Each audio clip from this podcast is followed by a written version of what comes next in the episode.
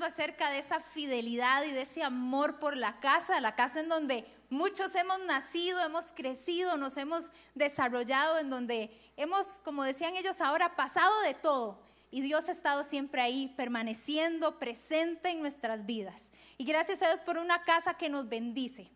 Y yo creo que una de las cosas más importantes siempre es estar permaneciendo firmes también en su palabra, en la palabra que nos es dada a través de nuestra casa. Es sumamente importante. Y cada vez que leemos la palabra de Dios, una de las formas que tenemos en las que tenemos que leerla es tratando de ser un poco creativos e imaginativos. Porque en realidad la palabra siempre habla de, muchas formas, hay muchas emociones involucradas, hay em, situaciones, historias de historias que a veces uno dice, esto no puede estar en la Biblia, no es posible.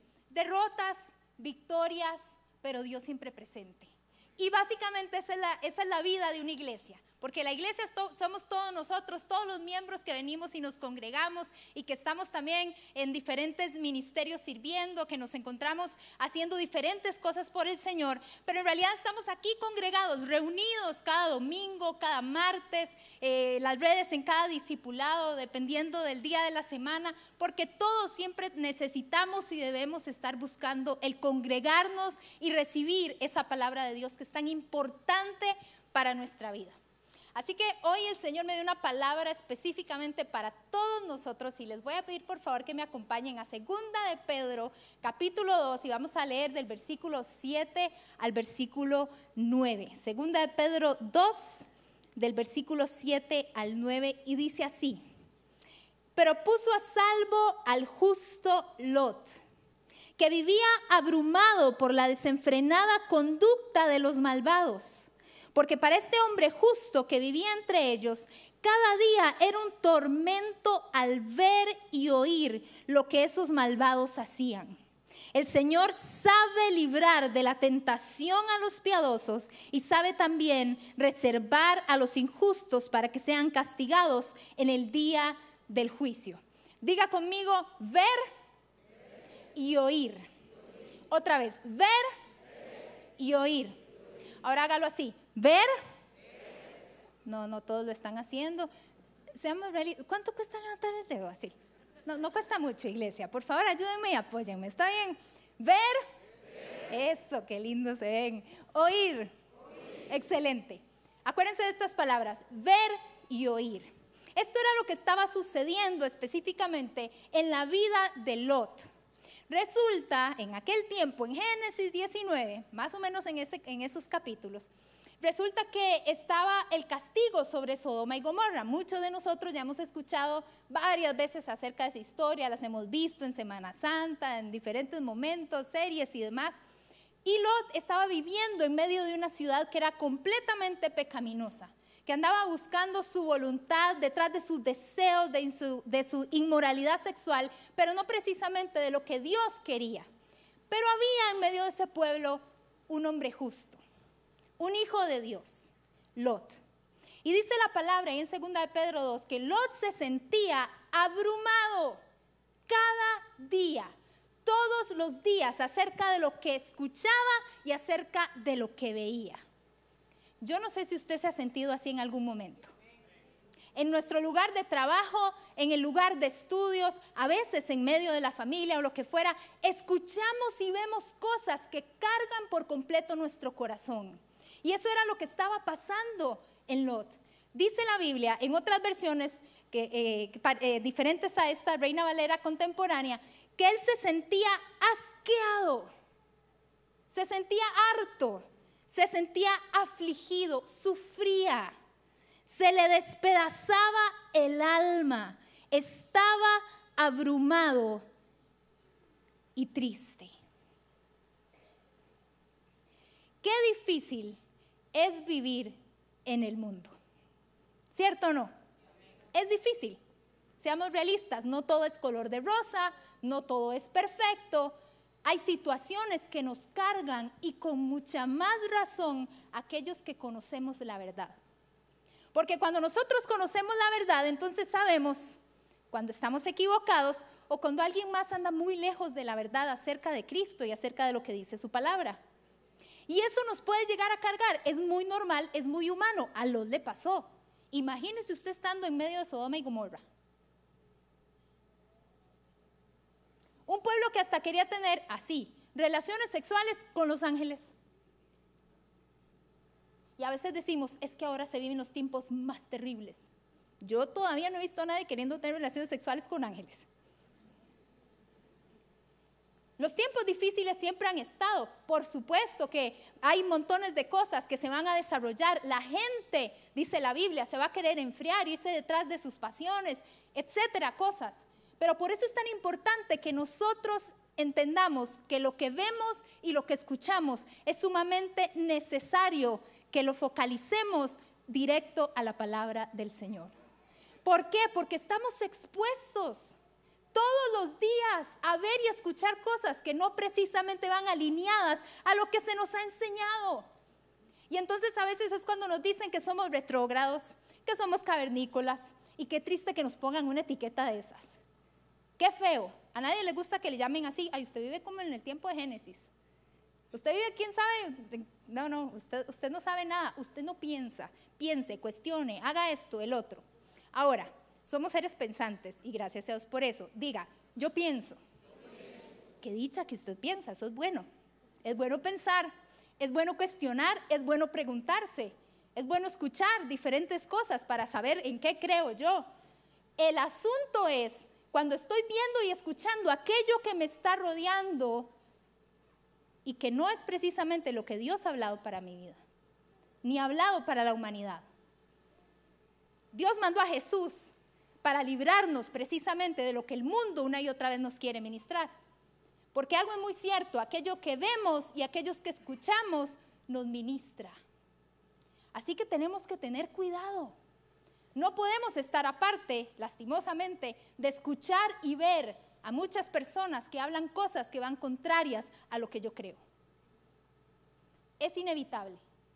Pero sí estar nosotros bien arraigados, plantados en lo que dice la palabra de Dios. Porque precisamente en Romanos 10, 17 dice que la fe viene por el oír y por el oír de la palabra de Dios. Así que sí es importante, iglesia, lo que nosotros escuchamos. ¿Y a dónde escucha usted la palabra de Dios? Yo creo que nadie, yo creo que no muchos saben esa respuesta. Voy a hacerla otra vez. ¿A dónde escuchamos nosotros la palabra de Dios? Por ahí escuché YouTube, cuidado. Porque a veces la gente es como, YouTube es la Biblia. Tenga mucho, mucho, mucho cuidado. Dios te ha dado una casa en donde usted escucha la palabra verdadera, donde escucha la palabra de Dios que ministra tu mente y tu corazón. Muchos, dice la Biblia, se han desviado del camino de la verdad. Y usted lo sabe, usted ha visto gente que se ha desviado del camino de la verdad. Y por eso nosotros debemos de cuidar y tener cuidado también de nosotros mismos, de nuestra casa, de aquella gente que, que ya no está, que se desvió por alguna razón. Tenemos que estar cimentados en la palabra del Señor, en el mensaje acerca de Cristo, porque todo se trata de Cristo, desde Génesis hasta Apocalipsis, todo se trata de Cristo, de su salvación, de su redención, de su restauración, de todo lo que Él tiene para nosotros, pero principalmente de la fe que tenemos en el Hijo de Dios. Esa es la fe que nosotros debemos de seguir. Muchas veces hablamos de fe y pensamos en milagros, y gloria a Dios por los milagros. Hablamos de fe y pensamos en restauración y demás cosas, y todo eso está bien. Pero cuando hablamos de la fe, de mi fe, quiere decir que nosotros creemos exactamente en quién, en Cristo. Esa es la fe, creer en Jesús. Y cuando creo en Jesús, todas las demás cosas vienen acompañadas. Los milagros que necesitas, la restauración que necesitas, las bendiciones que necesitas, la salvación que necesitas, por supuesto. Todo eso viene en compañía de creer en el Hijo de Dios y de creer en Jesús. ¿Cuál es tu fe? Creer en Jesús y en su palabra. Jesús fue el verbo. El verbo es la palabra. Y si creemos en esa palabra, entonces debemos de tener cuidado con aquello que escuchamos y con aquello que vemos. Que como les dije, es inevitable Pero si estamos alimentando nuestro espíritu, oyendo, escuchando el mensaje de Cristo, la palabra de Dios, que se da aquí en este lugar, cada domingo donde nos congregamos, cada martes cuando estamos en el estudio bíblico, para entender bien, que sea revelada la palabra a nuestra vida, entonces esa palabra es la que voy a poder poner en práctica, esa es la palabra que va a aumentar mi fe. La fe viene del oír y del oír de la palabra de Dios. ¿Querés aumentar tu fe? Abrí tu oído. Escucha el mensaje de Dios. A veces venimos y no lo escuchamos. A veces venimos, ay, no me gusta. O a veces venimos y nos inventamos un montón de cosas. Sí, pero es que esta otra rama dice esta otra cosa, aquella corriente filosófica, esta otra doctrina teológica dice. Y empezamos entonces a cuestionar y dejamos de recibir la bendición que Dios tiene para nosotros. Hermanos, hay cosas que tienen sentido para nosotros en nuestra lógica humana cuando sabemos, cuando nosotros conocemos la palabra de Dios. Pero afuera se dice un montón de cosas que son muy lógicas y que tienen sentido, porque para mí tienen sentido, pero son contrarias a esto, pues más me vale no creerlas. Pueden tener sentido, hay cosas que yo digo, tiene sentido, pero si no está aquí, no lo voy a creer, porque mi fe está basada en lo que dice la palabra del Señor. Y eso es lo que cada uno de nosotros debe creer.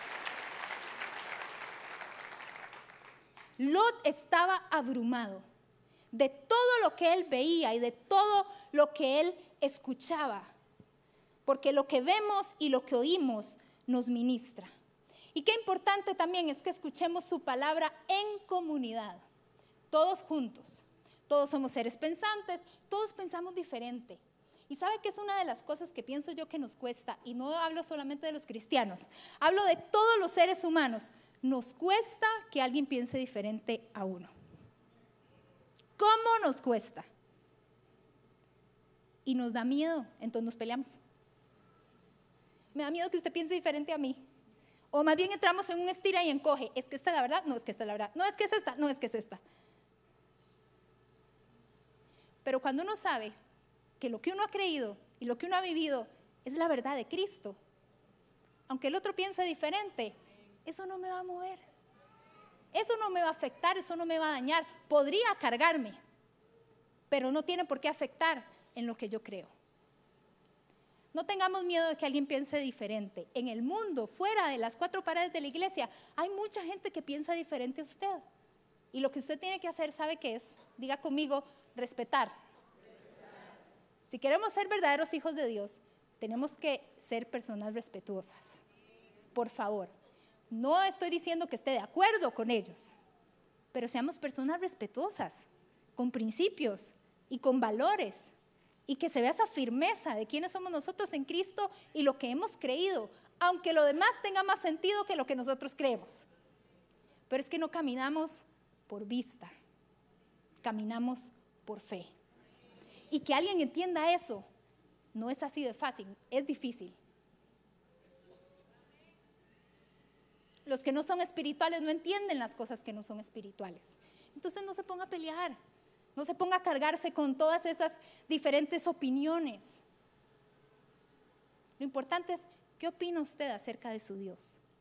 ¿Qué opina usted acerca de los principios que están aquí establecidos en su palabra? ¿Qué opinas acerca de eso? Y escucharlo en comunidad es sumamente importante. Porque a veces también decimos, ah, yo puedo ver el servicio por internet y bienvenidos a los que nos están viendo por internet y qué bueno que nos estás escuchando. Pero les voy a decir algo. Dios está en todo lugar y Dios está ahí donde vos estás. Pero tu hermano no está en todo lugar.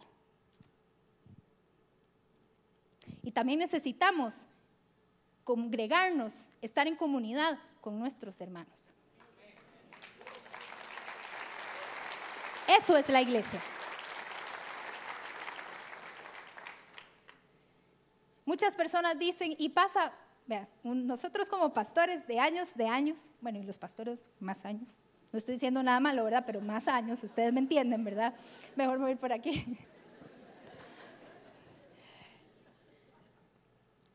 nosotros sabemos lastimosamente gente que sí, que pasa, como decía el pastor Hugo Zapito Pentecostal, por diferentes iglesias. Lastimosamente eso pasa. Y es duro que la gente se vaya, etcétera, cosas. Pero se supone que todos debemos de estar eh, plantados, cimentados en una iglesia, echar raíces ahí, como nos decía el domingo pasado nuestro pastor. Lo que pasa es que a veces la gente igual se le meten ideas por diferentes razones, lo que fuera, y entonces dice, me quiero ir, ya no quiero estar aquí, es que pasa esto, es que pasa el otro. Buscan excusas en todo el abecedario, desde la A hasta la Z.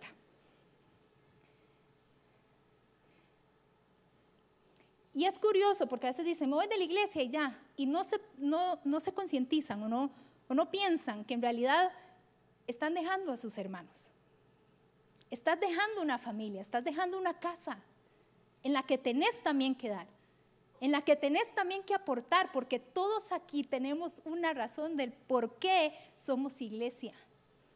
Y dice la Biblia que hay muchos que dejan de congregarse. Dice, no dejen de congregarse como algunos tienen por... Ah, ya se lo saben, súper bien. Bueno, entonces es a los que nos están viendo por internet como muchos tienen por costumbre, quiere decir que después se hace un hábito y como ya todos aquí sabemos cómo es la cosa, uno se va alejando, se va alejando y ya terminó metido en otro lado donde no tenía que meterse. ¿Por qué? Porque necesitamos venir a la casa de Dios a escuchar de su mensaje y de su palabra. Y estar con nuestros hermanos, que sabe qué dice la Biblia, que nos tenemos que animar los unos a los otros, que nos tenemos que exhortar los unos a los otros, que nos tenemos que soportar los unos a los otros. Los que se ríen saben que es verdad. Hay gente que hay que soportar y no está mal, está bien. Es como, te soporto, te soporto. Gracias, es mi hermano, te soporto. Y está bien. Ese es el sentido de iglesia que si un día te sentás a la par de alguien que lo, lo, ves cabizbajo, uno nota en el semblante cuando una persona está alegre, cuando una persona está triste, si ves a un hermano que lo ves triste, cargado, acércate, saludalo. Hay algo en lo que pueda estar orando por vos. A veces pretendemos que todo se haga desde aquí y aquí con mucho gusto los ministramos y oramos por ustedes y hacemos todo lo que sea necesario, pero vos sos iglesia también.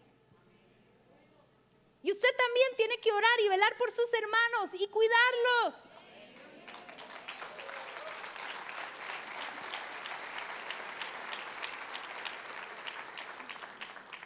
Hace tiempo no veo a alguien, el que se sentaba aquí todo el tiempo ya no está. Vaya, visítelo, búsquelo, pégale una llamada. Y le va a salir con 80 mil pretextos de por qué no ha venido. No importa, usted hágase oídos sordos en ese momento y dígale, vamos a tomar un café. Y hablan de Dios y se lo trae el domingo y le decís, todavía aquí te aceptamos y te amamos. Esta es tu casa. Aquí naciste, aquí permaneces. La permanencia. La permanencia en Dios. Lot se sentía angustiado, se sentía abrumado de todo lo que estaba pasando alrededor. Pero existía el mensaje que Dios le iba a mandar después. Se sentía abrumado, se sentía cansado, y llegaron dos mensajeros, dos ángeles de parte de Dios. Y le dijeron en ese momento, vea Lot, Dios decidió destruir esta ciudad y es mejor que usted salga corriendo y con toda su familia. Pero no solo huya, no vuelvan a ver atrás. Dos instrucciones. ¿Cuáles fueron las instrucciones? Uno, no huyan, diga conmigo, no huyan. No, perdón, perdón, huyan. ok, ya les hice un enredo. Otra vez. Entonces, huyan. Y la otra, no vean atrás. Era para despertarlos. Es que uno tiene aquí unas técnicas ahí especiales. A mí pasa mucho con los muchachos, se puede imaginar. Entonces, Dios les estaba dando una dirección específica, sumamente importante. ¿Por qué? Porque como estaban ellos escuchando y viendo aquellas cosas que eran contrarias a lo que su palabra dice, necesitamos en ese momento el mensaje de Dios que cale a nuestro corazón y seguir la instrucción y la dirección de Él y obedecerle a Él. Así que entonces huyen de Sodoma y Gomorra, Lot y su familia, y ustedes ya se saben la historia. ¿Qué pasó después? Iban todos huyendo y ¿qué pasó? Una predica dieron ahí todo. Otra vez, ¿qué pasó? La esposa, súper salada la mujer. Me disculpo por la palabra. La esposa volvió a ver hacia atrás. Desobedeció a Dios. Cualquiera diría, ay, qué rara, qué suavecita, qué barbaridad. Ah, este, este los zapatos de ella. Con ganas de volver a ver hacia atrás. Obedecer a Dios no es fácil y por eso Jesús dijo, nadie, el que quiera ser mi discípulo tiene que negarse a sí mismo, tomar su cruz y seguirme. Porque eso quiere decir obediencia. Ser discípulo de Jesús es ser obediente a lo que su palabra dice, nos guste o no nos guste. Aunque tengamos que morir a nuestros deseos, a nuestras opiniones, a nuestros pensamientos. Y la mujer desobedeció. Mi pregunta fue, ¿cuál fue la diferencia entre Lot y su esposa? La obediencia. Ahora póngase a pensar, ¿por qué fue desobediente? ¿Qué habrá pasado en el corazón de esa mujer que fue desobediente? ¿Por qué volvió a ver atrás? Si Dios le dijo específicamente dos cosas. Uno, huya. Dos, no vuelva a ver atrás. Y si le dijo, no vuelva a ver atrás, si Dios viene y se le dice, usted no vuelva a ver atrás, usted no vuelve a ver atrás. Ahora, del dicho al hecho, ¿verdad? Usted ya sabe. ¿Qué pasaba en el corazón de esa mujer? ¿Por qué volvió a ver atrás? ¿Será que se había quedado pensando en Sodoma y en Gomorra? ¿Será que se quedó pensando en aquellas cosas que estaban ministrando su oído y que estaban ministrando su vista? Es muy probable que sí. Es muy probable que sí. Por eso es que nosotros tenemos que tener cuidado aquellas cosas que escuchamos y que vemos. Y principalmente seguir lo que Dios nos ha dicho. No podemos evitar a veces lo que vemos y lo que escuchamos, pero sí si lo voy a guardar en mi corazón o no. Voy a guardar lo que mis compañeros de trabajo dicen, que es que ahora todo el mundo es infiel y que es normal eso en el matrimonio. Voy a guardar lo que mis amigos dicen, ay, es que ahora todo el mundo se acuesta, ¿qué importa? Tengamos relaciones sexuales, droguémonos. Y cuando vemos, ay, es que todo el mundo lo hace. Según mi palabra, los hijos no.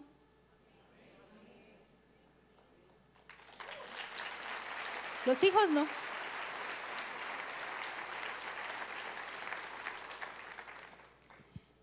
Lo bueno es que tenemos la respuesta. Y esa respuesta es Jesús. Y Jesús tiene gracia y tiene misericordia. Dice la palabra que es paciente con nosotros, para caminar con nosotros. A veces los cambios, hermanos, suelen ser difíciles. Cambiar de la noche a la mañana, eso no precisamente existe. Hay cosas que Dios hace instantáneas, por supuesto que sí, como recibir el regalo de la salvación, un milagro, hay milagros instantáneos, Dios te sana, Dios hace alguna algo sobrenatural que no esperabas. Pero hay otros momentos que hay procesos en los que tenemos que abrazar y plantarnos. Por eso qué bueno con el testimonio de la familia Sterloff, porque cuántos milagros han podido ver también en procesos. Y a veces nos damos por vencidos antes de tiempo y tal vez ya Dios viene en el proceso de tu milagro, en el proceso de tu respuesta y te das por vencido antes. Tal vez sin darte cuenta que ya iba a llegar. No te des por vencido en la palabra de Dios. No te des por vencido en seguir creyendo a Jesús. No te des por vencido en tu casa, en tus hermanos. No te des por vencido. Porque todavía hay más. Porque Dios va de gloria en gloria. Claro que sí. Y de victoria en victoria también. Y cuanto más cuesta, más grande la victoria. Más grande tiene que venir para nuestra vida. Así que no nos demos por vencidos. La diferencia entre Lot y la esposa de Lot, fue cuál de los dos le dio cabida a la palabra en su corazón. Se le dio una instrucción, se le dio una palabra, un mensajero, un mensaje. Y Lot hizo caso y su esposa no. Así que yo espero que nosotros seamos de los que hagamos caso a lo que Dios dice y que le obedezcamos y creamos en quién hemos confiado. ¿Y a dónde nos está llevando y por qué nos está llevando? Hacer caso a ese mensaje de Dios. Dice en Gálatas capítulo 3 del 1 al 3. Oh Gálatas insensatos, el apóstol Pablo hablando.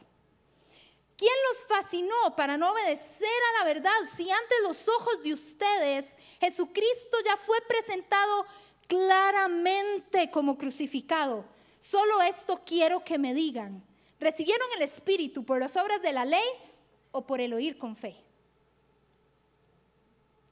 Tan necios son. Comenzaron por el Espíritu y ahora van a acabar en la carne. Palabras fuertes del apóstol Pablo a una iglesia. El Espíritu Santo viene, ¿qué dice ahí? Por el oír con fe. Quiero sentir al Espíritu Santo, es que ya no siento al Espíritu Santo, es que yo he escuchado un montón de cosas de esas. Escuche con fe. ¿Qué cosa escucho con fe? El mensaje.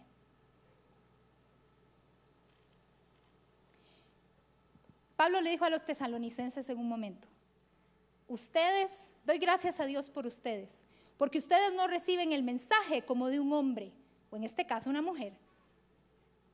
Ustedes lo reciben como palabra de Dios. Y eso marca una gran diferencia. Estás recibiendo el mensaje como que un hombre o una mujer te lo está dando, o estás escuchando y estás diciendo, ese es Dios hablando a mi vida. Ese es Dios hablando a mi corazón. Por eso Pablo decía, doy gracias a Dios por ustedes, porque ustedes escuchan a Dios, no lo que tenga que decir un hombre o una mujer, no, escuchan a Dios. Y ahí es donde la fe entonces empieza a subir. El tono, el volumen de la fe empieza a subir para poder creer en todo lo que Él tiene preparado y en todo lo que Él ha prometido para cada uno de nosotros. Así que lo que pensaste en el Espíritu, termínalo en el Espíritu. Lo que empezaste creyendo en Jesús, termínalo creyendo en Jesús. Porque los Gálatas iban a terminar en la carne cuando empezaron en el Espíritu. Pero aquí está la clave, oír con fe. Cada vez que escuches el mensaje de parte de Dios, escúchalo con fe. Y si tenés fe, porque lo dice la Biblia, que cada uno de nosotros tiene una medida de fe que el mismo Dios nos ha dado. Así que utilícela. Decida creer en lo que el mensaje de Cristo hay. Amén. ¿Se están sintiendo regañados? No, ok, están muy concentrados. Excelente, muy bien, muy bien. Dice en Judas, versículo 20, pero ustedes, amados hermanos, sigan edificándose sobre la base de su santísima fe Oren en el Espíritu Santo, manténganse en el amor de Dios mientras esperan la misericordia de nuestro Señor Jesucristo para vida eterna, a donde todos nosotros vamos. Sean comprensivos con los que dudan. A otros, arrebátenlos del fuego y pónganlos a salvo. Y a otros, ténganles compasión. Pero ojo esto, pero cuidado Desechen aún la ropa que su cuerpo ha contaminado. Sean comprensivos, sean compasivos, sean misericordiosos, rescátenlos, sálvenlos, pero que esa ropa ni siquiera los vaya a contaminar, porque nuestra fe es santa.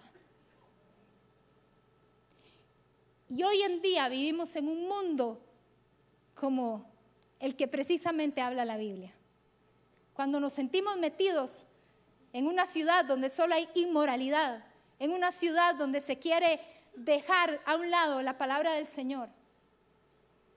Tenemos que leer y escuchar bien para que esto cale, para que esto penetre en lo más profundo en nuestro corazón y en nuestra vida, en nuestra mente. Lo necesitamos urgentemente, iglesia, urgentemente porque lo que escuchamos y lo que vemos nos puede cargar. Pero si escuchamos su palabra, esa palabra nos ministra, nos empodera, nos fortalece, nos anima, nos ayuda y nos lleva hacia donde tenemos que ir. Y no nos va a dar miedo, porque Dios está con nosotros. No estás solo. Y Dios va adelante, sin importar lo que los demás digan acerca de lo que creemos. Dele el aplauso a Jesús.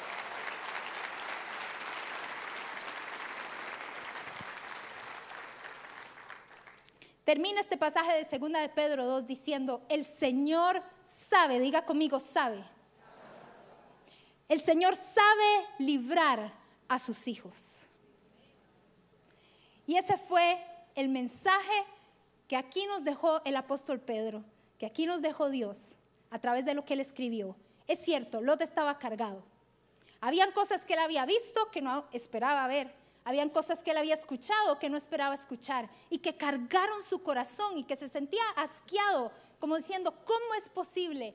Pero termina este pasaje diciendo, el Señor sabe librar a sus hijos. El Señor sabe librar al piadoso, el Señor sabe librar al justo, el Señor sabe librar. Y cuando te sientas cargado, cuando te sientas mal, el Señor viene a rescatarte y trae libertad en cualquier área que vos necesites. Porque tal vez hay voces que te han estado atrayendo, hay voces que te han estado seduciendo. Porque así es el mundo, seduce. Como con los Gálatas, se fascinaron, algo los seducía, se iban detrás de una mentira del enemigo. Pero cuando escucha uno la palabra, uno se da cuenta, eso es una mentira, yo sigo detrás de mi verdad. Nada me va a fascinar, nada me va a seducir.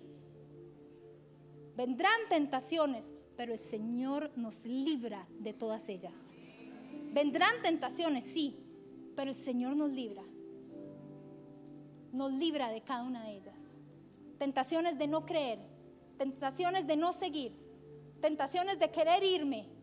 El Señor me libra de todas ellas. Wow, gracias Jesús. Pueden ponerse en pie, por favor.